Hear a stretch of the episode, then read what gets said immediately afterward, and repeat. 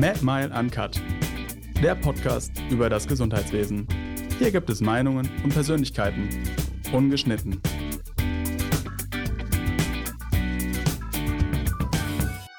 Hallo, herzlich willkommen zu MadMile Uncut, dem Podcast von MadMile. Mein Name ist Florian Forsting. Heute haben wir noch mal eine Folge, die sich äh, speziell, werde ich jetzt einfach mal tippen bei meinem Gast, über KI oder um KI drehen wird. Äh, heute zu Gast ist Johannes Haubold, Radiologe in Essen und ähm, für unsere Folge wahrscheinlich noch sogar interessanter der Part, wo er im IKIM, im Institut der Künstlichen Intelligenz äh, für Medizin in Essen arbeitet, ähm, dort ähm, ja, viel zu KI auch forscht Richtig. und äh, genau bei, bei uns, also bei MedMile auch schon einen Kurs gegeben hat, nämlich KI-Anwendungen in der Radiologie. Und äh, wir freuen uns auch, dass Johannes über diesen Kurs auch schon äh, bei uns äh, kräftig, ja, kräftig mitwirkt und äh, super Ideen auch bezüglich KI reinbringt. Und deshalb toll, dass du hier bist, Johannes. Vielen Dank. Ja, ich freue mich. Also ich habe auch schon ein paar Folgen vom Podcast gehört. Bisher fand ich super. Ich bin mal gespannt, wie die Folge wird, aber ich bin da ganz guter Dinge. Ah, du hast eine schöne Stimme und, und äh, das, äh, das Thema, glaube ich, bewegt auch die Massen. Ich habe tatsächlich heute, ja, also, also ich habe tatsächlich heute zur Vorbereitung nochmal deinen Kurs auf MedMal geguckt, nämlich KI-Anwendung in der Radiologie. Ja. Und hast du was gelernt? Ja, ja, ich habe den ja schon mal so ein bisschen geguckt. Äh, heute noch mal mehr, habe die Fragen sogar gemacht, habe ein Zertifikat bekommen. Super. Also ähm, dachte, das ist vielleicht ganz schlau, das mal vorzuhören.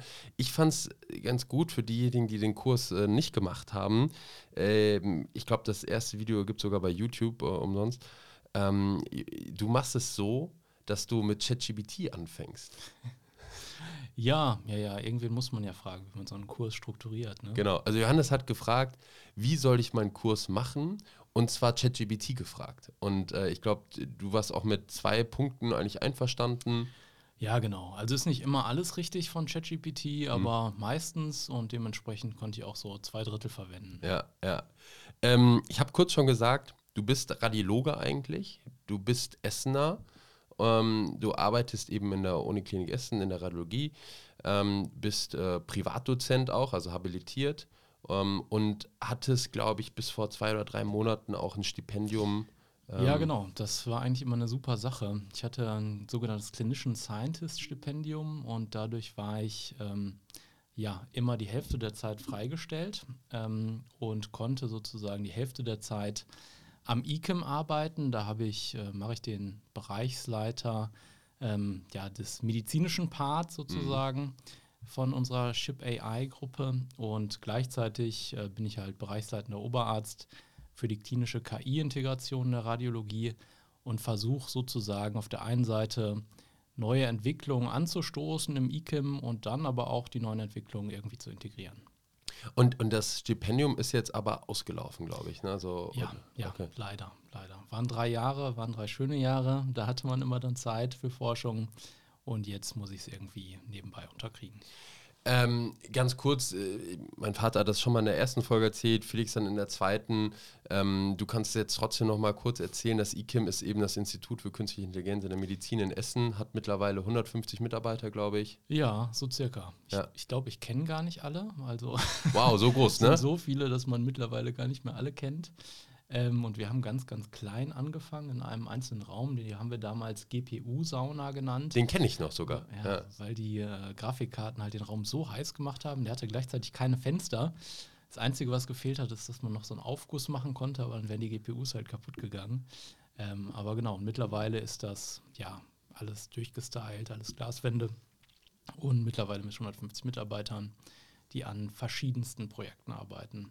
Alles Richtung KI. Also alles Deep Learning, äh, alles, alles. Äh genau, also ich würde sagen, so 95 Prozent. Wir haben auch so ein paar ähm, verrückte Leute dabei, die dann irgendwas mit Virtual Reality oder 3D-Druck machen. So, ähm, genau, aber das ist dann eher die Nische. Ach krass, die, die Nische. die Nische in der Nische. Also wenn man, wenn Kaila sagt, naja, was sie machen, ist eher die Nische, da weiß man auch, da ist man äh, wahrscheinlich an guten, einer guten Adresse gelandet. Ähm, du bist eben ja auch Radiologe, du arbeitest auch radiologisch, du, ich weiß gar nicht, worüber deine Habil war, äh, aber das wird auch ein Genau, über das Thema eigentlich. Okay, okay, krass. Äh, und, und wenn du das jetzt beschreibst. Also ich habe immer den Eindruck, eben dadurch, dass ich ja auch so ein bisschen immer das beobachten konnte, zumindest mal aus der Weite, äh, wie sich die Radiologie gerade verändert, habe ich immer mehr den Eindruck, dass immer mehr, vor allem äh, junge Radiologen, äh, sich entscheiden zu sagen, okay, ich mache vor allem auch IT zusätzlich noch ähm, das finde ich ist so ein, so ein Phänomen, das wahrscheinlich in den letzten zehn Jahren, vielleicht auch nur fünf oder acht Jahren irgendwie entstanden ist, dass immer mehr eben sagen, Radiologie, das ist irgendwie cool, ja, das macht Spaß, aber ich will auch diesen Prozess, also den, den IT-Prozess, äh, jetzt vor allem mit KI auch nochmal on top, äh, KI-Anwendungen, ähm, nochmal mehr verstehen, nochmal mal reingehen und da vielleicht auch nochmal mehr gestalten. Ist das so richtig? Oder? Ja, definitiv. Das ist im Kommen. Bei mir war es ehrlicherweise genau andersrum. Ich wollte eigentlich Informatik studieren. Meine Eltern haben dann aber gesagt, nee, Junge, Junge mach was Richtiges. Informatik, da verdient man kein Geld mit. Das ist Quatsch. So, ne? Mach lieber Medizin so. Habe ich Medizin gemacht und äh, genau, habe aber immer schon mich sehr für Informatik interessiert und bin deshalb so in der Schiene gelandet. Also du kannst auch ähm, immer schon ein bisschen programmieren. Genau, ein bisschen würde ich sagen. Ja, okay. also ich kann ein bisschen mit Python umgehen und habe früher viel mit Visual Basic noch gemacht, aber das ändert sich ja alle paar Jahre, was gerade on Vogue ist. Deswegen warst du auch so begeistert, als wir dich letztes Mal zu Nine Elements mitgebracht haben, glaube ich. Grüße gehen äh, raus hier. Äh, da warst du auch, glaube ich, sehr angetan. Ja, ist ein echt, echt cooles Büro da. Ja, ja, ein bisschen, ein bisschen erinnert mich das an, an das IKEM übrigens, aber äh, anderes Thema. Ja, total. Hätte ja. man auch beides in eins packen können. Ja. Fall, falls Nine Elements mal umziehen möchte. Oder falls ihr, ne? Man ja. weiß ja nie. Aber ich glaube, ich glaub, das wäre spannend. Ja. Ähm, und dann bist du eben, bist du dann in die Radiologie gegangen, weil du dir auch dachtest, ich muss jetzt auch was machen, was irgendwie IT-nah ist, oder ich habe Lust eben drauf, was zu machen, was IT-nah ist, oder? Ja, also ich fand es ehrlicherweise schön, den ganzen Tag vom Computer zu sitzen, ja. Nein, also ich fand es technisch einfach total spannend, was man so in der Radiologie so aus Daten rausholen kann und dann gerade aber auch in Kombination mit den IT-Themen, ähm, was man da so heben kann, das ist schon unglaublich eindrucksvoll und das hat mich von Anfang an fasziniert und das ist, glaube ich, auch so primär der Grund, warum ich in Essen gelandet bin. Ah, okay, also du, du bist ja Essener, mhm. aber du hast dich tatsächlich auch aktiv für Essen und du hast dich ja. aktiv für die Radiologie und aktiv dann für Essen entschieden. Ja, genau, genau. Ich habe ein bisschen überlegt, ähm, ich wollte eigentlich nochmal weg, ähm, gerade auch nach dem Studium dann nochmal, aber ich habe mir dann ein paar andere Radiologien angeguckt, was es noch so gibt, München, Hamburg und dergleichen, Berlin. Ähm, aber IT-technisch äh, führt da überhaupt gar kein Weg an Essen dran vorbei, muss man sagen. Und das ist ja auch eine sehr, sehr schöne Abteilung. Genau, und Essen kann man ja auch nicht häufig genug sagen, ist auch eine schöne Stadt. Ja, definitiv. Äh, also wohne am Ballner See, da ist wunderschön. Ja, genau, das ist gut. Ja, wundert ja einen immer, wenn Leute dann kommen, die denken immer, da ist irgendwie ähm, ja, rauchige Stadt, irgendwie alles grau und dann kommen die am Ballner See, dann denken die auch, die sind irgendwie falschen Flieger gestiegen. Ja? Ähm, Genau, und dann hast du eben da angefangen, in Essen Radiologie gemacht und dann eben auch parallel ziemlich schnell immer die IT weiter betrieben, glaube ich. Genau, also ich habe eigentlich von Anfang an immer ganz, ganz eng auch mit Felix zusammengearbeitet. Also Felix Simser, genau. Äh, ja. Sachen hochgezogen ähm, und genau, habe dann Step by Step die Sachen ausgebaut. Wir haben viele große Kollaborationen gestartet ähm, und ja, dann bin ich da immer Step by Step einen Schritt weiter gegangen. Und ich habe mich dann irgendwann ein bisschen geärgert, dass wir eigentlich, wir haben fantastische Sachen entwickelt, aber man hat relativ wenig in der klinischen Routine gesehen. Okay. Und ähm, gleichzeitig war es so, ich war auf dem RSNA in Chicago, das mhm. ist so der größte amerikanische Radiologenkongress, eigentlich auch der größte Radiologiekongress ne? insgesamt, ja, ja. genau. Und ich war in einer Session und da haben die äh, Speaker haben gefragt, so ja, wer benutzt denn eigentlich jetzt hier so KI-Algorithmen irgendwie in der klinischen Routine? Mhm. Und ähm, ich war dann der Einzige, der aufgezeigt hat. und da waren irgendwie 400 Leute oder sowas in Amerika, alles Forscher, die da extra hingeflogen sind. Und die so, wow, the und, German. Äh, und keiner, jeder spricht drüber, aber keiner hat so wirklich in der klinischen Routine genutzt. Und ich habe aber auch gedacht, ich äh, wurde parallel dazu, wurde ich ähm, kontaktiert für eine Fernsehsendung, die auch gerne was über KI zeigen wollten in der Medizin. Ach, und mir ist aufgefallen, dass ja, wir haben dann schon so ein, zwei Themen, die wir integriert hatten damals. Aber im Vergleich dazu, was wir in der Forschung gemacht haben, war das extrem wenig. Und ähm, so dass ich da in dieser Fernsehsendung konnte ich, glaube ich, zwei Algorithmen zeigen. Aber ich fand es so ein bisschen schade, dass wir eigentlich da so ein Mismatch hatten zwischen, wir haben unglaublich tolle Sachen entwickelt und gleichzeitig relativ wenig in der klinischen Routine gehabt. Und deshalb wollte ich äh, ja ganz gerne diese klinische Integration von KI-Algorithmen mhm. so ein bisschen pushen in unserer Abteilung. Bist du mehr radiologisch unterwegs gerade oder bist du mehr in der IT unterwegs? Also würdest du sagen 50-50 oder? Ja, ich, ich würde sagen 50-50. Okay. Das schwankt immer. Ich würde sagen, während des Stipendiums war ich sogar fast mehr in der IT unterwegs. Okay. Man ist ja doch auch viel auf Reisen. Ich war jetzt die letzten drei Wochen äh, ja, in Konstanz, Frankfurt, Greifswald ähm, und dann insgesamt eh viel unterwegs mit den mhm. Vortragsthemen. Äh, da war ich wahrscheinlich ein bisschen weniger als 50 Prozent Radiologe, aber dadurch, dass mein Stipendium ausgelaufen ist, bin ich jetzt dann doch wieder auch ein bisschen mehr Radiologe. Also wahrscheinlich aktuell, ja, 70 Prozent Radiologe, okay. 30 Prozent IT. Okay, ja, ist ja auch nicht schlecht. Also, ja, auf jeden Fall. Du, ja. du, siehst ganz glücklich noch aus. Ja, die Mischung macht's. Ja. Die Mischung macht's und mal ein bisschen Abwechslung haben. Vielleicht kommt ja auch bald wieder mehr IT und, ja, und äh, genau. vielleicht auch nochmal ein Stipendium mehr oder so. Ähm, du, du hast das gerade schon mal besprochen, mal kurz erwähnt. Ähm, ich war auch im September beim, beim äh, Gesundheitswirtschaftskongress in, in Hamburg und da fand ich auch, ich durfte da auch Matt mal vorstellen, also sehr nett auch äh, dort, dass ich das machen durfte. Und ich habe da auch in meiner Vorstellung gesagt, naja, wenn man sich überlegt, was sind die häufigsten Begriffe, die hier gerade benutzt werden beim GWK, äh, mal abgesehen vom Fachkräftemangel, der, der auch irgendwie da umherschwirbt, ist es ganz sicher Digitalisierung.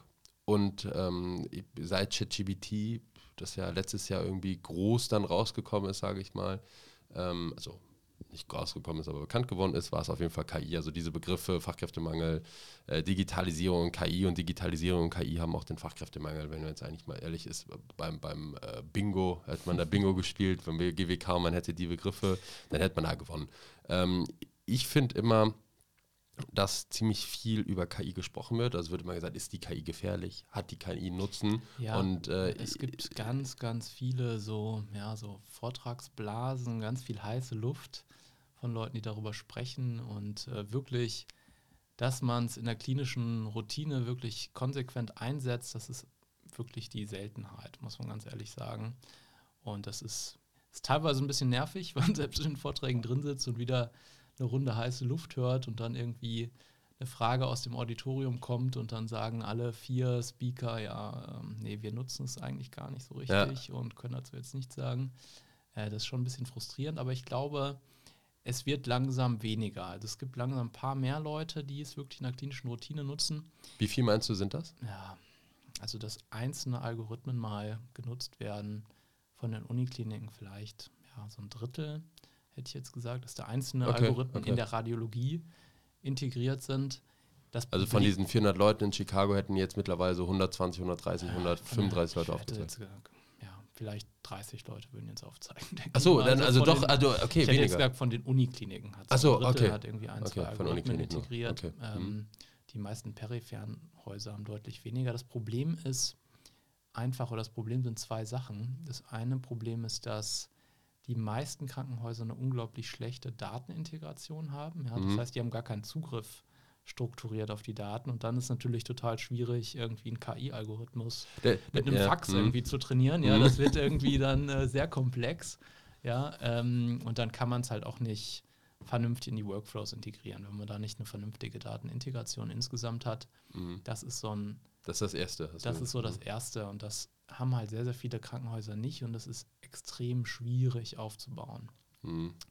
So, und da, da kommt ein bisschen was. Ähm, Fire wird mittlerweile immer, immer beliebter, würde ich sagen. Fire ist, äh, das, das ist im Prinzip, wie man Daten noch aufbereitet, ne? Oder ich sage es immer falsch, äh, also du kannst es gerne mal erklären. Ja, ähm, Fire, also wir haben einen Fire-Server und äh, Fire ist letztlich ein Standard, äh, wie man so Daten mit Daten umgehen kann, Daten speichern kann.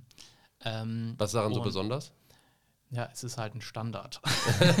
ja, das also heißt, du, wird, hast, du hast doch keinen es Standard. Wird, okay. Es wird einheitlich gemacht. Okay. So, ja, und man hat einen einheitlichen Standard und da kann man dann mit allen Programmen mit umgehen mit diesem Standard. Äh, in den meisten Häusern ist es halt so, dass ja, jede Abteilung hat so ihr eigenes Programm, womit sie irgendwie die Kardiologen mhm. handeln ihre EKGs mit dem super EKG-Programm. Die Radiologen haben irgendwie ein eigenes Pax und ein eigenes Riss, so was losgelöst ist. Und das hat so jede, jede Abteilung für sich. Und, ähm, also ein bisschen wie Deutschland, sehr föderalismus. Ja, genau. Okay, okay, genau. okay. Nur halt in klein, klein, klein. Mhm. Ähm, genau, die haben untereinander keine Kommunikation und ähm, ja, da ist halt, dass man zentral diese Daten integriert und einen zentralen Zugriff hat, ist halt total essentiell. Und das ist was, was langsam ein bisschen mehr wird. Und das ist Fire. Eben das Fire verleiht dir einen Standard, Fire verleiht den Daten einen Standard und eine Einheitlichkeit, kann man das so sagen. Ja, genau so. So kann man es eigentlich sagen. Okay. Ähm, genau, und das, das ist im Kommen und es wird, wird mehr und ähm, auch von mehr Herstellern langsam umgesetzt, dass die diesen Standard verfolgen. Ähm, Was genau. wird der bewirken? ja, dass man halt äh, sehr, sehr einfachen Zugriff auf die Daten bekommt, ja, Okay. indem man über Schnittstellen halt äh, diese File-Ressourcen auslesen kann. In, in, in dem Kurs von dir, ähm, bei bei den KI-Anwendungen in Radiologie, da hast du auch ein Schaubild, ich weiß gar nicht, in welcher Folge das war, ich habe die durch, also nacheinander schnell geklickt, ähm, vom Eisberg. Mhm. Und oben steht AI, also künstliche Ja. Intelligenz, und unten äh, unter der Wasseroberfläche ist eben, ich glaube, Daten, Workflow und steht alles drauf. Ja? Also das heißt im Prinzip, wir reden alle über KI. Ähm, wie du es auch gesagt hast, äh, das ist so ein bisschen, als ob man über das Dach redet vielleicht, aber man hat noch nicht das Fundament. Kann man das so Ja, vergleichen? so würde ich es so Okay. ich's formulieren. Ja, jeder spricht über KI, weil das klingt irgendwie ganz cool, ganz futuristisch, aber Ja. in Wirklichkeit muss man so langsam, äh, muss man als langsam mal ja. anfangen, irgendwie von Windows XP auf äh, Das Wahnsinn, ja, okay. zu upgraden. So. Ähm, Mhm. Da ist halt auch noch das zweite Problem, dass die IT-Abteilungen total runtergefahren wurden. Ja? Wenn, sie, Echt? wenn, wenn man an so ein äh, peripheres Krankenhaus geht Mhm. und ähm, guckt sich da die IT-Abteilung an, dann sitzen da irgendwie zwei Leute oder so, die sich Krass. damit beschäftigen. Und ähm, Wie ja, viel habt ihr jetzt in Essen? Also eine Menge. Die Kim sind 150, aber ich glaube, die IT. Ja, wir haben dann nochmal die ZIT. Ähm, boah, ich weiß, ich weiß gar Ich glaube, nicht. die hat viel. 100 oder, oder Irgendwie so. sowas. Ja. Das wird Klär mir hinhauen. nachher mal. Ja, okay. Ja, ähm, muss man Armin fragen. Ja. Kann man ja zum nächsten Podcast. Ja, Armin, wenn du zuhörst, ich weiß, äh, ja genau. Dann, dann, ähm, nee, genau, das ist so ein Problem, dass die ganzen äh, Krankenhäuser halt sehr, sehr runtergefahrene IT-Abteilungen haben.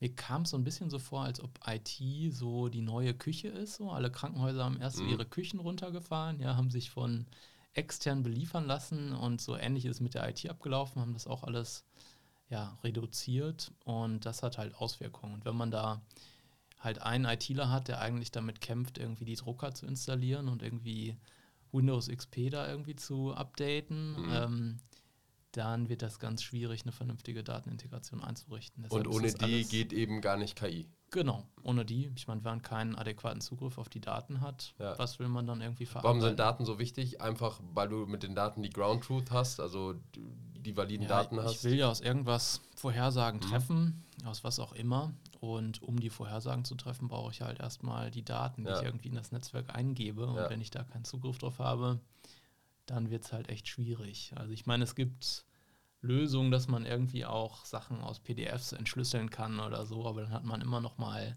drei Zwischenschritte irgendwie da drin und Ja. dann kann das eigentlich nicht funktionieren. Wa- Was würdest du dir dann, äh, wir haben ja gerade über diese Inhaltslehre da teilweise gesprochen, ähm, was würdest du dir in diesen Diskussionen wünschen? Also ich habe, wie gesagt, immer das Gefühl, dass dann diese Fragen kommen, die ja auch sehr populistisch sind. Ist KI gefährlich? Mhm. Ist äh, Elon Musk äh, tritt ja gerade dafür für eine KI-Pause eigentlich ein, ja, ähm, wobei er selbst ja weiter forscht, aber das ist ein anderes Thema, glaube ich.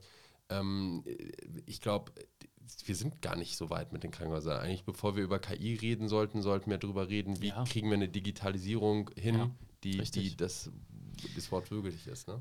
Genau, das klingt halt nicht so cool irgendwie, so Ja. über Datenintegration und sowas äh, zu sprechen. Ja. Ähm, aber eigentlich braucht man das erstmal als ersten Step. Okay. Und ähm, ich glaube, wir müssen ein bisschen davon wegkommen, tausend Vorträge irgendwie über KI da irgendwie uns anzuhören. Und LinkedIn-Beiträge nur- sind auch äh, extrem hoch über ja, KI übrigens. wo man einfach nur sagt, hey, wir nutzen irgendwie KI und alles ist irgendwie ganz klasse und ganz futuristisch. Ähm, sondern wir müssen da halt konkret werden. Also wir müssen gucken, dass wir konkret die Digitalisierung fördern und dann auch wirklich Sachen konkret einsetzen und ähm, ja, pushen. Aber ich glaube, wie gesagt, da müssen wir echt die Digitalisierung äh, sehr, sehr stark ausbauen in Krankenhäusern. Was wäre auch noch ein Beispiel, also IT hochfahren zum Beispiel, die Daten besser verarbeiten, Fire als Standard einführen wahrscheinlich, ähm, also Datenstandard einführen im Prinzip. Genau. Und dann der nächste Step wäre eigentlich, dass wir einen adäquaten Datenaustausch auch zwischen den Krankenhäusern ähm, hinbekommen. Okay. Ähm, aktuell ähm, läuft das so, dass wir zumindest radiologische Aufnahmen ähm, austauschen können, dank dem ja, ehemals Westdeutschen Teleradiologieverband, der das eingerichtet hat. Medicon, ja. Ähm, genau. Können wir das austauschen einigermaßen, ja, an die, zumindest mit den Krankenhäusern, die da angeschlossen sind. Okay. Ähm, bei allen anderen Sachen wird es dann schon deutlich schwieriger. Ähm, früher hat man immer die radiologischen ähm, CTs auf CDs irgendwie im Taxi rumgefahren. Das muss man zum Glück nicht mehr machen. Aber das wäre halt der nächste Step, dass man zum einen die Digitalisierung in den Krankenhäusern voranbringt und dann auch den Datenaustausch zwischen den Krankenhäusern, weil ja, im Ruhrgebiet, äh, wir haben so viele Krankenhäuser, der ja. Patient, der geht dann erst irgendwie. Wir sitzen hier neben Bergmannsheil, weißt du das? Also ja? bist ah, dran vorbeigefahren, sehr schön, ja. Sehr schön, ja, sind wir unfallchirurgisch abgedeckt. Auf jeden Fall. Ja. falls uns hier falls, was passiert, ja, falls die Lampe uns runterfällt.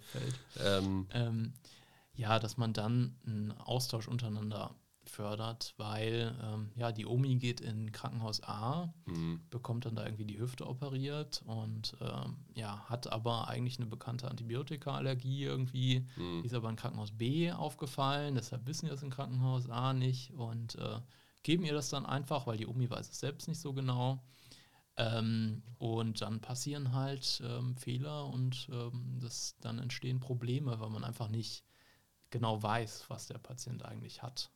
Also im Endeffekt geht es eigentlich nur darum, auch mit diesem Standard, man, das finde ich, wird auch immer häufig vergessen, warum macht man das? Man macht ja die Digitalisierung nicht, um zu digitalisieren, sondern eben um, um den Ablauf im Krankenhaus besser zu machen, damit es dem Patienten im Endeffekt besser geht. Ja. Das und, fällt ja häufig runter. Ja, und was man auch ganz ehrlich sagen muss, das, was ich gerade ausformuliert habe für ähm, zwischen zwei Krankenhäusern, mhm zählt teilweise auch in einem Krankenhaus. Ja? Wenn mhm. Informationen im Kardiologiesystem irgendwie hinterlegt sind, die Systeme sind nicht untereinander verbunden und da ja. kommt dann irgendwie eine andere Abteilung, ähm, die wissen das nicht unbedingt ähm, dann, Krass. was da irgendwie dokumentiert ist, weil die dann vielleicht einfach da keinen Zugriff drauf haben. Und ähm, deshalb, das ist ein total wichtiges Thema. Warum, warum wird das nicht gemacht? Datenschutz wird ein Grund sein, dass viele ja, sagen. Also zwischen den Krankenhäusern ist es auf jeden Fall, ist Datenschutz ein, ein ganz, ganz wichtiges Thema und das Ding ist, dass es halt eigentlich von zentral angestoßen werden muss. Ja. Ähm, weil ja, die Krankenhäuser fangen halt nicht einfach so an, irgendwie untereinander jetzt ein, äh, ja, eine Plattform irgendwie aufzubauen, sondern es ist eigentlich was, was von zentral kommen mhm. müsste. Äh, und das, das passiert halt nicht.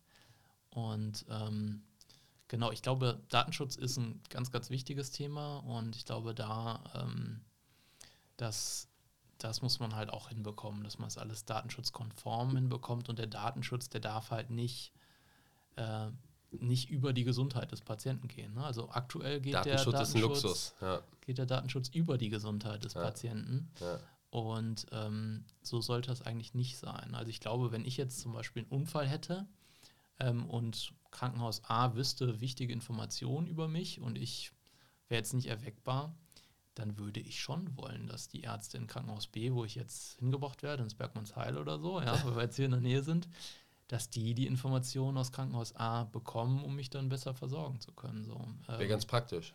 Wäre eigentlich ganz praktisch. Ja. Deshalb eigentlich für mich geht Gesundheit schon auch über den Datenschutz eigentlich. Und das ist ja eine Aussage, die mittlerweile echt gefährlich ist. Ja, also es gibt in Deutschland so ein paar Aussagen, die gefährlich ja, sind. Ja.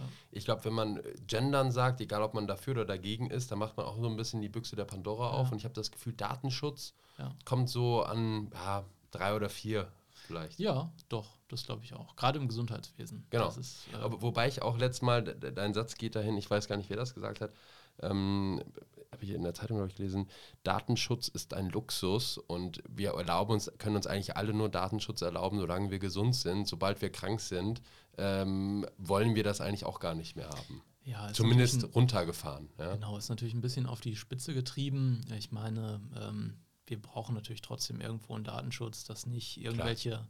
Dritte ähm, an die Daten kommen. Ähm, aber das kann man ja alles eigentlich vernünftig etablieren und da kann man ja vernünftige Mechanismen schaffen, um mit den Daten umzugehen. Aber ähm, ja, ich sehe ich sehe es ehrlicherweise ganz genauso. Ich glaube, die Gesundheit sollte immer über den Datenschutz gehen Ja. und äh, ich persönlich fände es weniger schlimm, wenn irgendwie meine Daten an irgendein Krankenhaus gehen, ähm, als dass ja, mir irgendein Medikament gegeben wird, gegen das ich hochgradig allergisch bin. Ja, das wäre doof. Äh, ke- kennst du äh, Honig? Kannst, kennst du bestimmt. Ja, ja, ja. Wa- Was sagst du dazu? Ich meine, Honig, äh, ganz kurz, der, der Jörg, ähm, Jörg Liebertin war ja auch hier im Podcast, hat, glaube ich, kurz auch über Honig gesprochen. Honig macht ja eine, eine Plattform äh, für Daten, die von der Bundesdruckerei eben auch äh, irgendwie verifiziert ist. Äh, kurz gesagt, Jörg wird was, mich wahrscheinlich jetzt korrigieren ein bisschen. Ähm, siehst du, dass sowas das zum Beispiel auffangen könnte, wo du sagst, das ist ja so eine Art Datensilo, äh, wo viel reinkommt, dass das eine Lösung sein könnte? Ja, also ähm, zumindest zu gewissen Teilen. Mhm. Ja, ähm, ich glaube, ich weiß nicht, ob es mit sowas möglich ist, das komplett aufzupuffern. So, Ja. ja. weil ich glaube, das muss halt schon wirklich von zentral kommen. Ähm, Zentral heißt Regierung, Politik. von der Regierung, von der Politik müsste es eigentlich kommen, aber ich glaube, Mhm. da haben wir alle wenig Erwartung, dass es dann wirklich kommt. Äh, da müssen wir uns, eigentlich müssten wir uns an anderen Ländern orientieren, an Dänemark zum Beispiel, die das ja. Echt, sind die wirklich- denen so gut? Ja, die Dänen sind super. Äh, sundheg.dk heißt die Website von denen und da kann jeder äh, zu jeder Zeit all seine medizinischen Informationen einsehen. Das heißt, wenn ich jetzt Däne wäre und ich wäre jetzt irgendwie in Krankenhaus A behandelt worden, ähm, dann könnte ich alle Sachen aus diesem Krankenhaus da einsehen und könnte das für die anderen Krankenhäuser freischalten. Krass. Genau, Also ich glaube, die Dänen machen eh ziemlich viel gut. Die, die haben ja auch äh, Spezialzentren, glaube ich, mittlerweile, schließen ein paar Krankenhäuser vielleicht auch. Ja. Und ich glaube, ich habe letztes Mal in der Statistik gesehen, dass die, wenn du in Dän- Dänemark einen Herzinfarkt bekommst, äh, ist es wahrscheinlicher, dass du lebst dort als ja, in Deutschland. Ja, ne? ja, definitiv. Und das liegt vielleicht auch daran. Ähm, ja, ja, das liegt vielleicht auch daran oder das wird ein Teil davon ausmachen. Teil wird auch davon ausmachen, dass die wenige sehr spezialisierte Krankenhäuser haben. Mhm. Also die haben ein bisschen eine andere Krankenhausverteilung. Ähm, genau, aber wahrscheinlich wird es die Mischung da irgendwie ausmachen. Aber ich, ich glaube, Honig kann, kann Teil davon vielleicht lösen, Mhm. ähm, aber ähm, alles denke ich dann wahrscheinlich auch nicht. Aber wenn Teil gelöst ist, ist es auch, ist auch viel gewonnen. Genau, ist ja, ist ja ein großer, äh, ja, großes Stück Arbeit, glaube ich, der, der da vor uns allen liegt. Ähm, du hast auch gerade ganz am Anfang ähm, SHIP erwähnt, dass du Mhm. auf der ärztlichen Seite verantwortlich für SHIP bist. SHIP heißt Smart Hospital. Ähm, Genau, Smart Hospital Information Plattform. Okay. Ähm, das ist eine Plattform, die von äh, Felix Nense aufgebaut wurde bei uns. Der Mhm. hat sich halt so die letzten zehn Jahre mit Datenintegration Ja. primär auch beschäftigt und hat da diese Plattform halt aufgebaut. Und ähm, genau, das ist für uns, für äh, KI-Forschung natürlich auch total essentiell, dass man da einen guten zentralen Zugriff auf die Daten bekommen kann ähm, über eine ja, adäquate Datenintegration. Okay, krass. Also und, und äh, sag mal, also was verändert Chip jetzt, wenn jetzt jemand zuhört, der das nicht kennt, nicht hat, äh, und du müsstest dem Chip verkaufen, musst du nicht, aber was willst du dem erklären? Ja, es waren schon Leute bei uns. Die haben uns dann fünfmal gefragt, ob sie das jetzt kaufen können. Aber wir können es leider nicht verkaufen. Warum Ähm, nicht? Ja, das ist ähm, ehrlicherweise ist diese ähm, die Plattform, die Stärke davon ist natürlich ähm, die Datenintegration, das ist die Einbindung von allen klinischen Subsystemen und das war, glaube ich, auch viel, viel manuelles Okay. äh, Anpassen da von äh, Felix und unseren anderen Okay, okay. IT-Kollegen und ähm, genau. Also äh, not for sale. Also Chip können, kann man nicht kaufen, falls jemand zuhört und sich Ja, fragt. zum, aber- ja, ich weiß nicht, ob nicht kaufen, aber wir, zumindest nicht, nicht so in der Form, wie wir das in Essen haben. Okay, okay. Aber, aber stell mal vor, du müsstest es jetzt irgendeinem Mhm. peripheren äh, Krankenhaus verkaufen und, und äh, ja, du müsstest das jetzt von erstmal kurz erklären, was das überhaupt macht. Ja. Ähm, da laufen alle Datenpunkte zusammen. Das heißt, bei uns ist es zum Beispiel so, dass wir Applikationen haben, wie beispielsweise das Patient Dashboard, Hm? ähm, wo alle Informationen aus allen Subsystemen, die relevant sind für den Arzt, einfach direkt äh, demonstriert werden zu dem Patienten. Jetzt so als Außenstehender aus der Nichtmedizin, Mhm. Denkt man da wahrscheinlich, ja klar, also es ist ja selbstverständlich, dass man alle Informationen zu dem Patienten irgendwie bekommt, so in einem Krankenhaus, so, und ne, dann müsste eigentlich ganz normal sein. So. Ich habe ja nur in Kanzleien gearbeitet und da konntest du mal sehen, was mit dem Mandanten los ist. Ja. ja äh, das, ist das ist leider nicht so. Und ähm, genau, da auf dieser Smart Hospital Information Plattform laufen halt alle Daten zusammen und ähm, können dann halt sehr, sehr einfach abgefragt, visualisiert werden. Und wir nutzen es zum Beispiel, wie gesagt, in diesem Patient Dashboard. Eine Art Controlling für Patienten. Ähm, also eine schöne Übersicht, was du ja, so hast. Ja, eine Art Controlling über Daten sozusagen. Okay. Ja, da laufen halt alle Daten zusammen und dann kann man halt auch gezielt alle Daten aus allen relevanten Datenquellen dann visualisieren für den Mediziner. Also der Radiologe sieht dann zum Beispiel alle Laborwerte immer zu dem Patienten, sieht aber auch alle Arztbriefe, alle Pathologieberichte, alle ICD-10-Codes, der sieht auch, welche Medikation wurde am gleichen Tag gegeben. Mhm. Immer alles passend direkt ähm, zu dem Patienten geöffnet.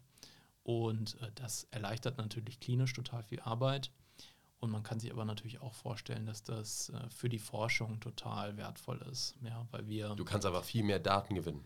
Ja, wir können halt besser mit den Daten umgehen. Mhm. Also wir können ja natürlich viel einfacher in Applikationen diese Daten speisen. Ja, ja, das heißt, wenn wir irgendwelche Modelle bilden, wo wir jetzt das Überleben oder Therapie ansprechen, vorhersagen mhm. wollen, dann können wir halt ganz, ganz einfach alle Datenpunkte da einfüttern, ja, alle Laborwerte. Ja, okay. Keine Daten gehen verloren, sondern ja, könnt keine alles Daten nutzen. gehen mhm. verloren, wir können alles nutzen und wir können das natürlich auch super verwenden, um Algorithmen zu bauen auf diesem, dieser Datenkohorte. Das müssen wir natürlich dann bei uns immer alles ähm, ethisch, datenschutzrechtlich absegnen und ist dann alles äh, voll anonymisiert.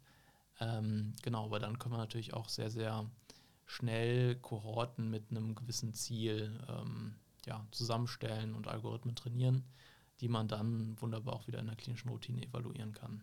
Also für die Forschung und Entwicklung und den Fortschritt ist das extrem gigantischer wichtig. Fortschritt, gigantischer okay. Fortschritt und ähm, das äh, katapultiert einen da in eine ganz, ganz andere Liga. Erinnert mich von, von der Denkweise her ein bisschen an ResearchGate, kann auch völlig daneben liegen, aber äh, die, die, die, machen ja auch was, wo du eben Forscher, Wissenschaftler verbindest und die eben auch von ihren Misserfolgen, glaube ich, erzählen, wenn ich das richtig verstanden habe.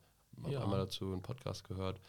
Ähm, ja, ähm, ResearchGate ist, ich finde es so ein bisschen so ein ein Hauch, so eine Art Facebook für, äh, für Ärzte, ne? Ärzte, oder für, also, für Wissenschaftler. Aber generell. dann auch eher so ein bisschen zum Vergleichen auch, ja. Also mhm. Also man, es gibt da diverse Scores und dann steigen die eigenen Zahlen und äh, neue Paper werden dann direkt mit einem selbst verlinkt.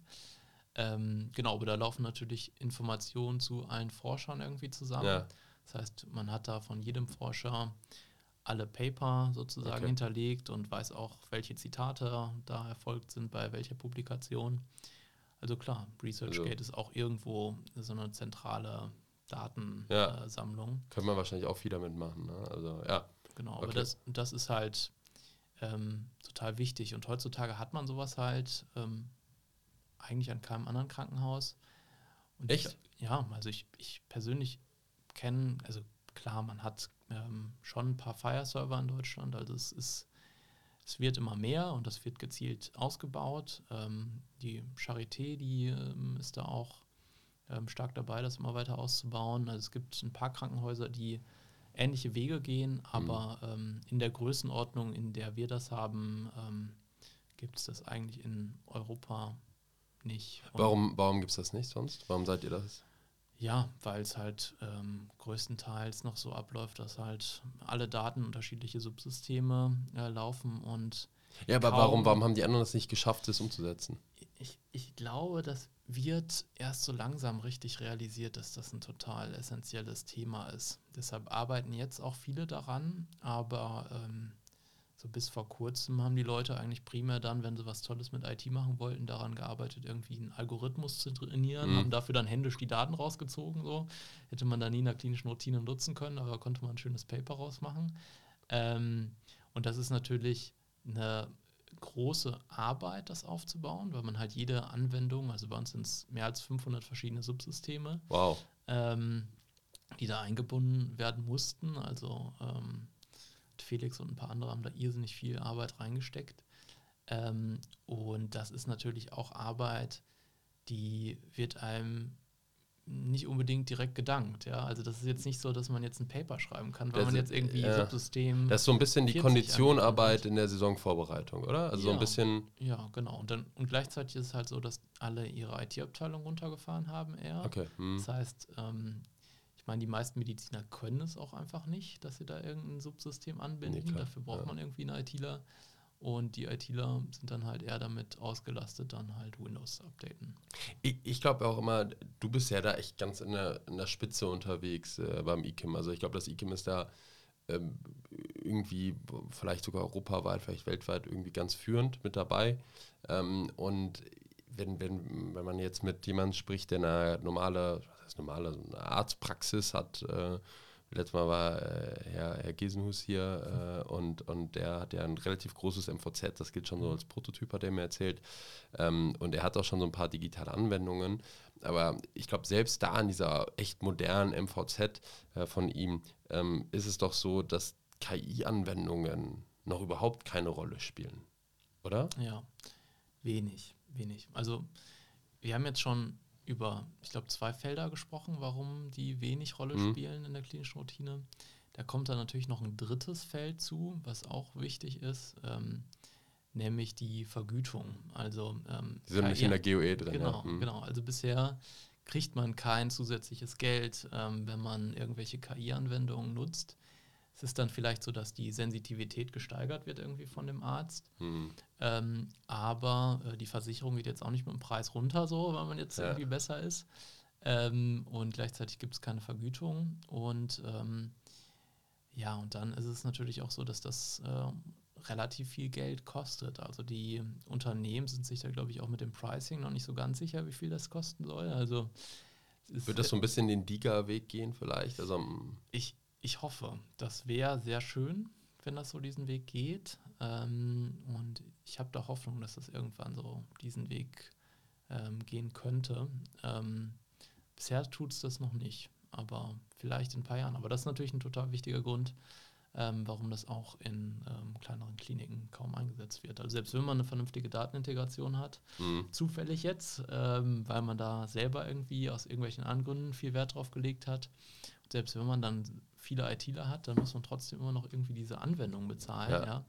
Und ähm, da muss man halt auch sagen, die Krankenhäuser in Deutschland, ich meine, es ist seit langem geplant, dass so 10 Prozent ähm, der Krankenhäuser pleite gehen sollten. Deshalb sind die DRGs ja eigentlich auch so ausgerichtet, dass sie genau 10 Prozent so wenig bezahlen. Ja, Das sind ungefähr 190 Krankenhäuser. Theorien von 190 Krankenhäusern. ja, Mhm, okay. ähm, deshalb die äh, Krankenhäuser, die schreiben eigentlich fast alle nur rote Zahlen. Ja. Und ähm, da kann man sich vorstellen, dass ähm, die sich dann dreimal überlegen, ob sie jetzt nochmal ein bisschen Geld für irgendwie KI da äh, übrig haben, wenn das kein Geld einbringt ja. ähm, und auch die Versicherung nicht günstiger wird. Und ich glaube, Fortbildung spielt da auch einen wichtiger, wichtigen Punkt, dass man wahrscheinlich Ärzten auch noch mehr diese KI-Anwendung, wie du das eben auch bei uns, bei, bei MedMal eben auch gemacht hast, beibringt oder zeigt. Ja, also ein Arzt muss ja nicht wie du ein halber ITler sein, sage ich mal zumindest, ja, vielleicht auch ein ganzer ITler. Ähm, aber ich glaube, er muss schon verstehen, A, dass es es gibt ähm, und, und B auch, was da genau abläuft. Ja, also ich glaube, das ist, ist total wichtig, ähm, weil wenn man sich nicht damit auseinandersetzt, was sind so die Fallstricke, was sind die Fehler, die passieren können, wie kann ich es am besten in meine Workflows integrieren, dann wird man aus diesen Anwendungen auch ähm, wenig Nutzen ziehen. So, ähm, Mhm. Und dann können halt auch Fehler passieren. Ja? Wenn man nicht interpretieren kann, warum der Algorithmus wie gearbeitet hat, dann äh, ist der Umgang mit dem Algorithmus halt problematisch. Ähm, Gerade auch noch, weil das Thema Explainable AI ist ein total wichtiges Thema, Mhm. Aber das ist eher noch in den Kinderschuhen. Ja? Das heißt, Ja. äh, wir sind eigentlich bei dieser Explainable AI noch gar nicht so weit. Ja. Und ähm, das heißt, dass die Ergebnisse der Algorithmen halt schwerer nachvollziehbar sind für den End-User und deshalb ist, glaube ich, Weiterbildung total essentiell. Für KI und für Digitalisierung wahrscheinlich insgesamt. Ja, so. Ähm, gute Werbung, die du hier gemacht hast, danke. ähm, Spaß beiseite. Ähm, du, du, du hast, ich komme jetzt trotzdem auf den Kurs, aber ich fand den Kurs gut, auch als Nichtmediziner. Ähm, du hast drei Punkte eben rausgenommen. Du hast deinen deinen Kurs in vier Punkte gegliedert. Das letzte ist äh, ChatGPT, also LLM, oder? Also äh, Ja. ja, Language genau. Models, Ich habe gedacht, wenn ich dann schon Ja. äh, das mit äh, Large Language Models mache, dann muss ich den zumindest noch ein Slot würdigen. Genau, und, und äh, lass mal ganz kurz durchgehen, für all die, die den Kurs nicht gesehen haben, weil ich fand den echt gut. Ähm, de- dein erster, dein erstes Topic war, Ich meine Detektion, oder? ja, hätte ich auch äh, in Erinnerung jetzt so gehabt. Ähm, das heißt, die äh, KI kann sehen, da ist eine, ich glaube, du hast das mit dem Ellbogen gemacht, Mhm. ähm, dass da eine Schwellung war. Ja, es gibt halt so vielfältige Themenbereiche, Mhm. ähm, wo KI einem helfen kann. Es ist halt, ehrlicherweise, es ist auch nichts anderes als eine andere Programmiersprache oder sowas. Ja, Ja, ja, also ich glaube, in zehn Jahren wird niemand mehr darüber sprechen, dass da jetzt irgendwie KI drin steckt, sondern da steckt es dann einfach drin. Ähm, genau, aber dementsprechend so ähnlich wie die Informatik in tausend verschiedene Themenbereiche geht, gehen solche Anwendungen halt auch in tausend verschiedene Vielleicht ein bisschen wie beim. Auto, wo du eine selbst, also eine Bremse hast, einen Parkassistenten hast, äh, das Licht ist schlau und stellt sich irgendwie drauf ein. Genau. Und irgendwie die Musik wird auch irgendwie optimiert, damit Ja. sie besser klingt. So. Und irgendwann fährt das Ding halt autonom. Ja, Ja, richtig. okay. Hm. Ähm, und genau, das erste Thema war, also ich versuche das dann immer ein bisschen Mhm. zu untergliedern, dass man äh, die einzelnen Themen, ähm, ja, Themengebiete ein bisschen besser abdeckt, ähm, weil ich persönlich dann auch lieber konkret zeige, was kann man eigentlich wirklich machen Mhm. mit diesen Algorithmen ähm, heutzutage schon in der klinischen Routine. Und beim Thema Detektion geht es dann darum, dass Pathologien auf Bilddaten ähm, erkannt werden.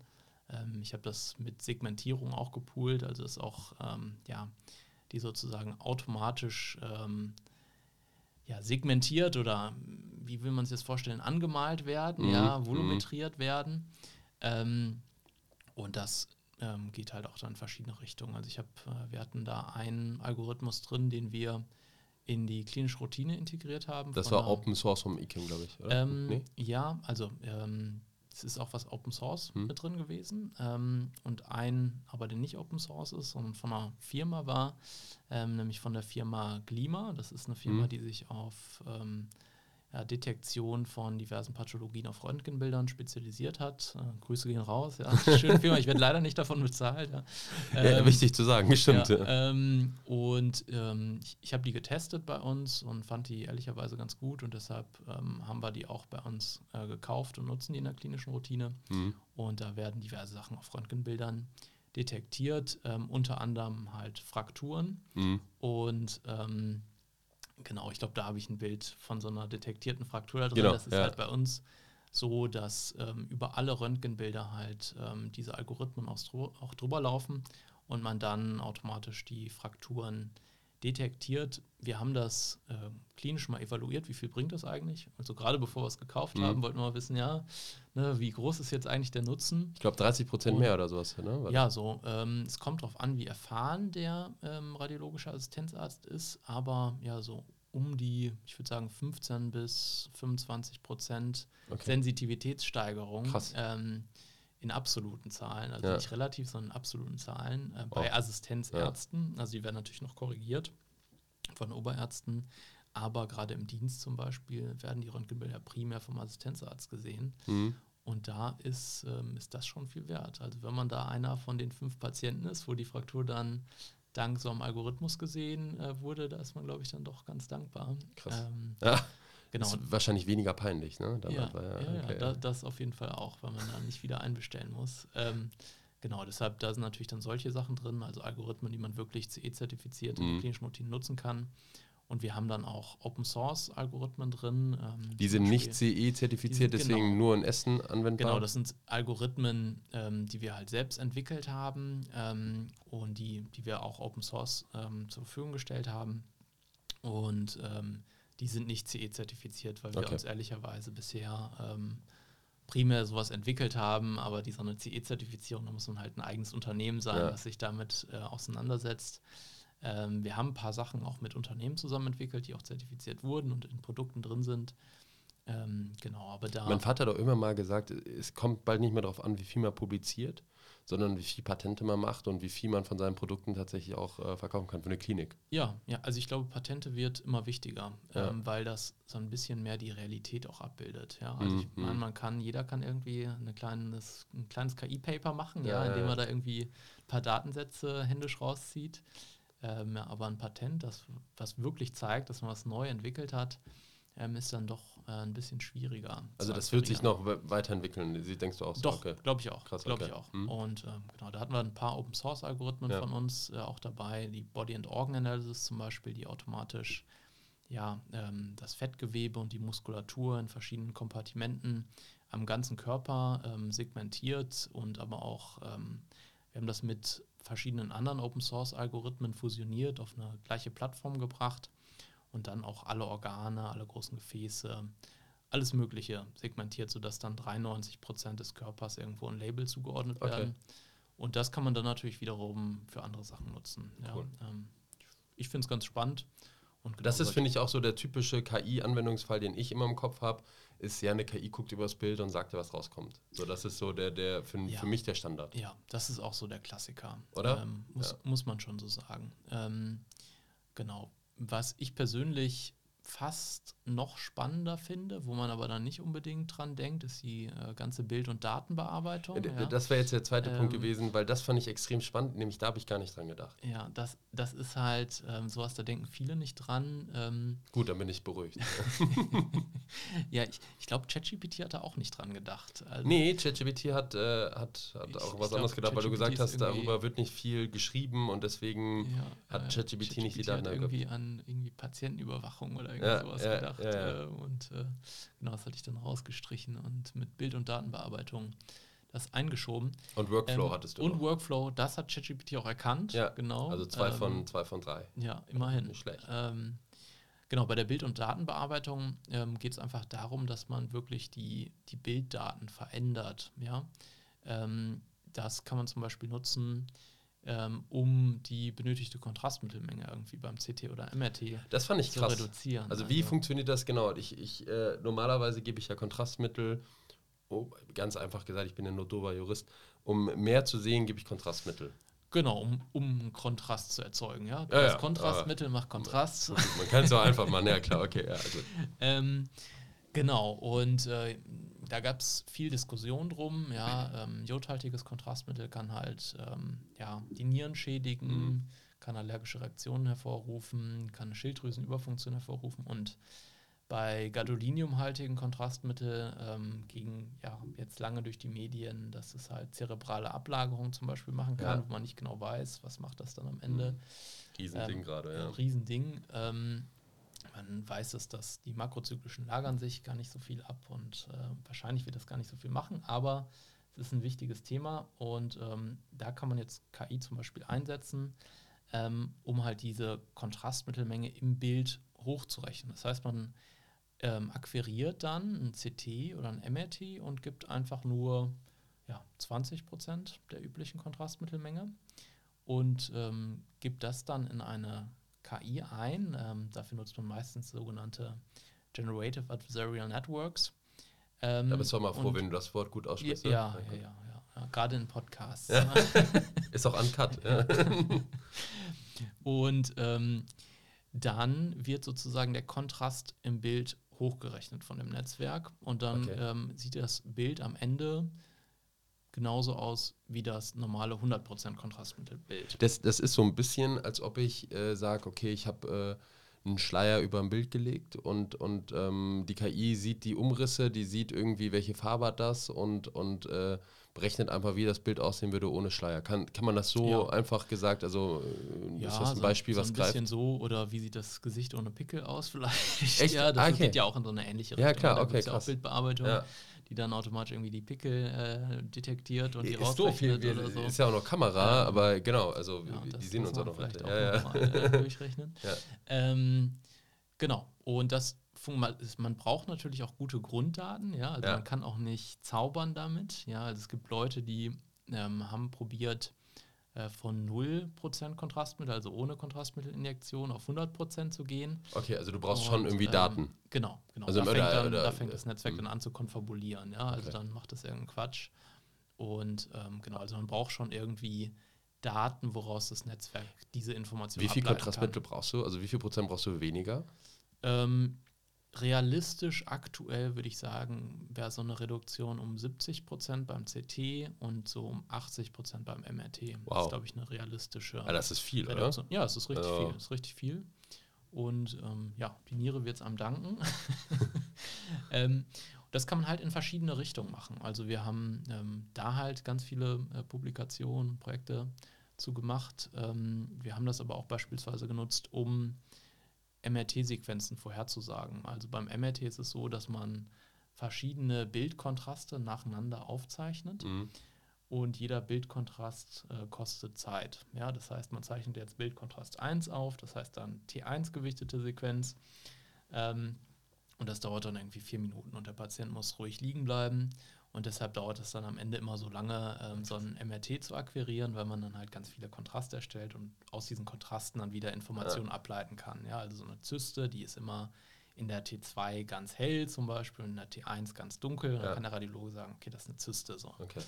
Ähm, und da ist die Frage natürlich, ob ähm, nicht diese Informationen ähm, von den verschiedenen Kontrasten vielleicht in so einem gewissen Grundgerüst schon drinstecken. Und da haben wir auch so ein paar Projekte zu gemacht. Das war beispielsweise eine Short Tau Inversion Recovery Sequenz. Das okay. ist so eine fettgesättigte T2 gewichtete Sequenz aus einer T1 und T2 äh, gewichteten Sequenz einfach ableiten können. Dass man sozusagen einfach so ein Grundgerüst aufnimmt, eine T1 gewichtete Sequenz, eine T2 gewichtete Sequenz und damit dann die anderen Kontraste vorhersagt, weil diese Informationen vielleicht schon einfach in diesen Sequenzen. Aber das ist schon krass. Also wie, wie, äh, wie lange geht das schon?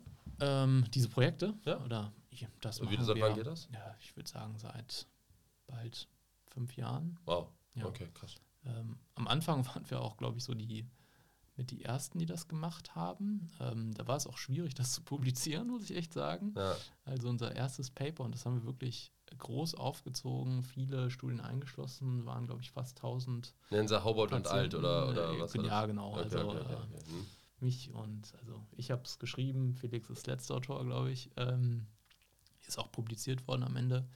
Aber ähm, es war gar nicht so einfach, das zu publizieren, ja, weil die die Reviewer sind dann irgendwelche Radiologen, die haben von sowas noch nie irgendwie was gehört gehabt. Die denken sich auch so, ah, die stecken da irgendwie zwei Bilder zusammen, äh, mixen es einmal und dann kommt irgendwie was ganz anderes raus. So, äh, wow. Das fanden, ja. glaube ich, alle ein bisschen komisch am Anfang. Ähm, Schwieriges Publikum wahrscheinlich. Ja. Okay. Dann sind aber die ersten Paper rausgekommen und dann wurde es entspannter. Mittlerweile. Ist ja immer so, ne? du musst ja immer äh, erstmal anfangen und dann, und dann meistens geht's. Also wenn es irgendwie eine gute Idee ist, geht es meistens, ja. Ähm, letztes Thema noch war ChatGPT. Mhm. Ähm, also Large Language Models, äh, wo alle immer gerade so. Äh, ChatGPT wird ja mit mehreren Sachen gleichgesetzt. Wird mit Large Language Models gleichgesetzt, also mit LLMs. Es wird mit KI gleichgesetzt. Also jeder, der sagt, ja, wir müssen hier ChatGPT nutzen, der meint eigentlich auch KI, oder? Ähm, was meinst du, machen diese, diese Large Language Models in der Medizin? Also äh, Felix äh, hat im Podcast, glaube ich, gesagt, Arztbriefe sieht der nicht. Du hast es mhm. kurz vorgestellt, was man machen kann. Ich fand es ziemlich cool, was man machen kann in der Medizin jetzt schon. Ähm, und wo meinst du, geht da die Reise hin? Weil das ist ein Thema, was ja alle bewegt, irgendwo, wo alle drüber schon mal gehört haben. Ja, ich glaube, das ist ein wirklich komplexes Thema. Ähm, was ich mir sehr, sehr gut vorstellen kann, wenn man eine vernünftige Datenintegration hat, ja, ja. auch dafür braucht man eine sehr, sehr gute Datenintegration, ist, dass man ähm, sehr einfach damit auch noch Informationen suchen kann. Mhm. Ja, also man fragt sich jetzt, ja, hat der Patient jetzt irgendwie den Blinddarm noch oder ist er irgendwie schon draußen mhm. so? Und dann äh, kann man das in ja, so ein ChatGPT aus dem medizinischen Bereich einfüttern und der gleicht dann alle Datenbanken ab und ähm, gibt dann eine Antwort, ja, hat irgendwie den Blinddarm irgendwie schon entfernt bekommen.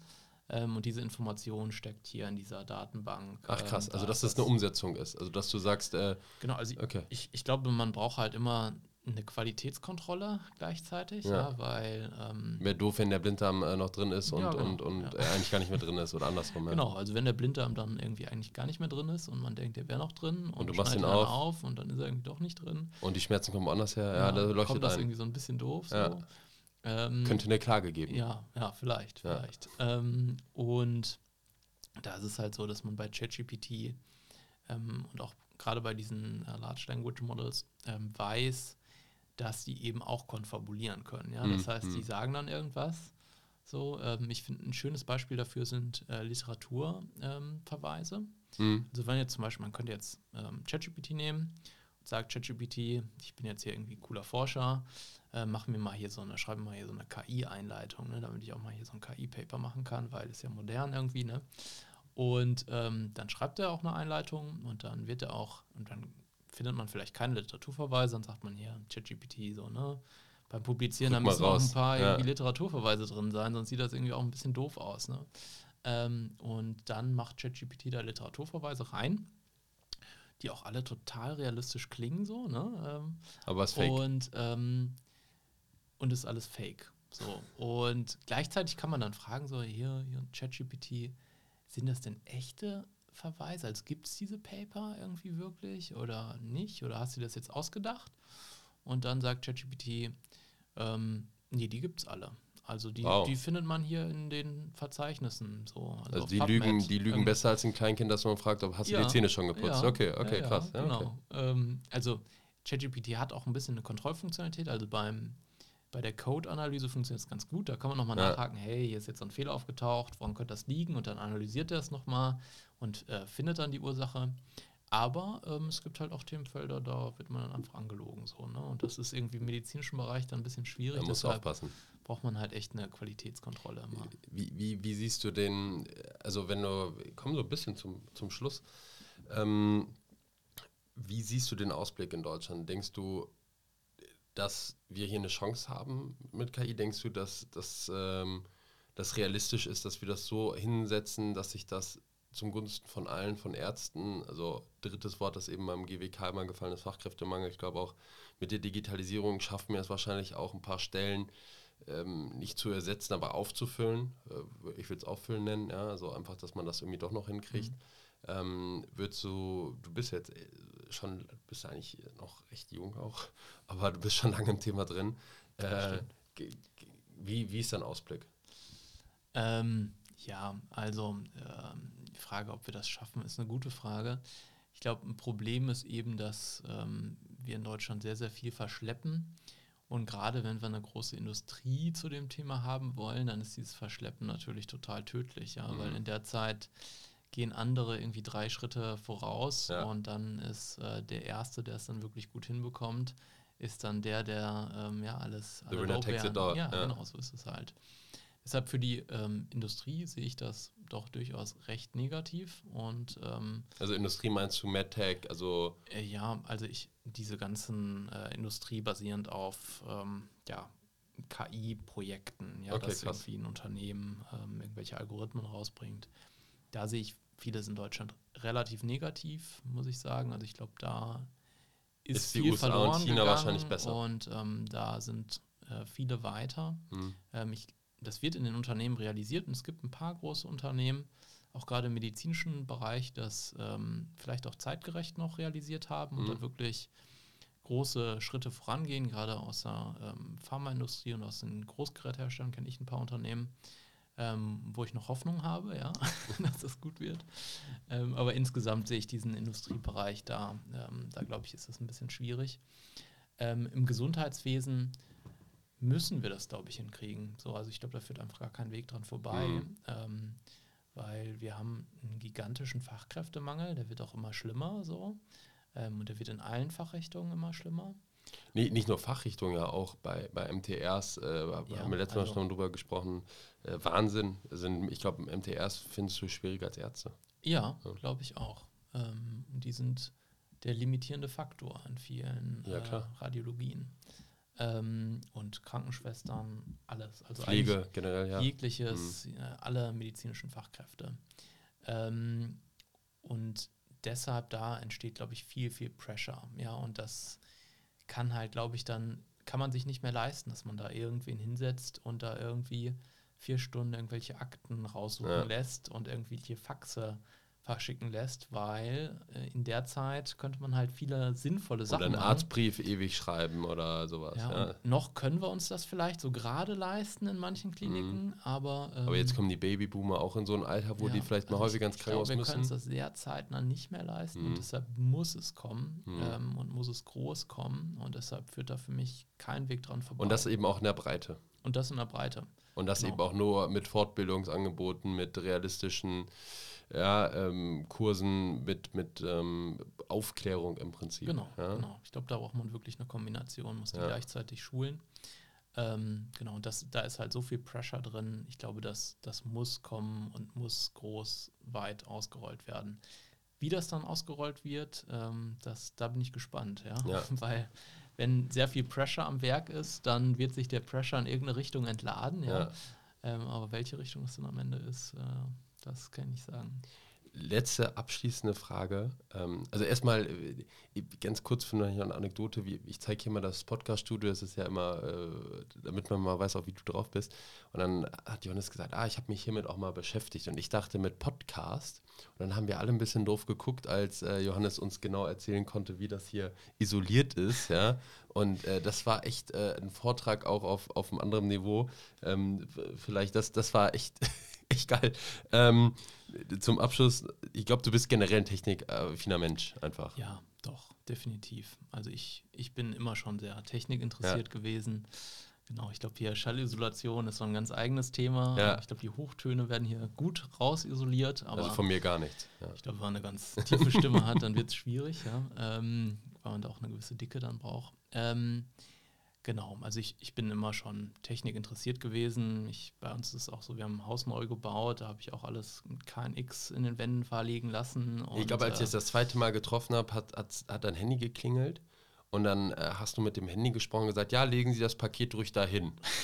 äh, und ich sagte, mit wem sprichst Ja, du denn jetzt da? Das ist für den, den berufstätigen ja. Eigenheimbesitzer ist total essentiell. Also ähm, wir haben so eine digitale Türklingel uns ähm, frühzeitig geholt, wo man dann eine Nachricht aufs Handy kriegt Ja. und ein Video aufs Handy kriegt. Wenn man nämlich wenig zu Hause ist, dann, äh, dann ist das super. ist Klar. das super. Und da ähm, Ich bestelle mir die Sachen immer ins Büro, aber äh, genau. gibt es auch diverse Punkte. Also gerade wenn man so ein Haus neu baut, ähm, die Stadt oder so, die schicken bei manchen Sachen schicken die keinen Brief oder so oder rufen einen an.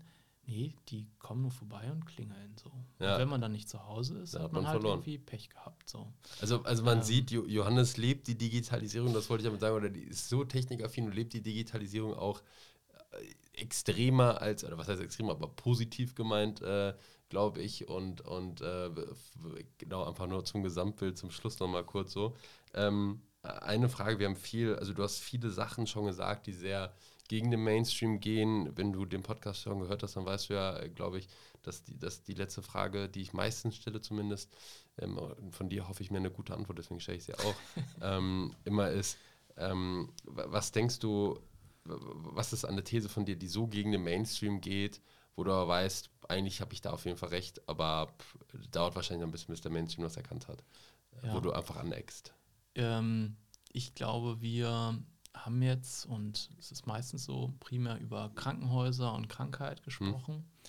Ich glaube aber, dass es eigentlich äh, fürs Gesundheitswesen entscheidende Thema die Vorsorge sein wird. So ähm, Prävention. Prävention. Und, Warum ähm, haben wir denn da die ganze auch- Zeit drüber gesprochen jetzt? Ja. Können wir im nächsten Podcast machen. okay, ja, du, also Ähm, wow. Genau, nee, also das ist, glaube ich, so ein Thema, ähm, und da ist, da wird KI, glaube ich, auch extrem wichtig werden, so, ne? Ähm, dass man einfach die, Smartwatches, Auslesung, Datenauslesung. Genau, okay, dass man die Erkrankungen halt viel, viel, viel früher erkennt und ähm, ja, da einfach sehr, sehr gezielt Vorsorge betreiben kann, halt gerade dadurch, dass man mit KI die Daten heutzutage einfach viel, viel besser direkt interpretieren kann. Ja. Und ähm, Also mit einer Apple Watch kannst du ziemlich genau sehen, okay, du bist Herzinfarkt gefährdet gerade. Ja, also zum Beispiel Vorhofflimmern, Ja. klar, kann man äh, Ja. sehr, sehr einfach sofort erkennen. Und wenn man das sofort erkennt, dann kriegt man halt keinen Schlaganfall so, Ja. weil sich diese Trommen nicht bilden. Und dann entstehen halt auch nicht die Kosten, dadurch, dass man jemanden irgendwie 15 Jahre pflegen muss, weil der Okay. irgendwie Halbseiten gelähmt ist.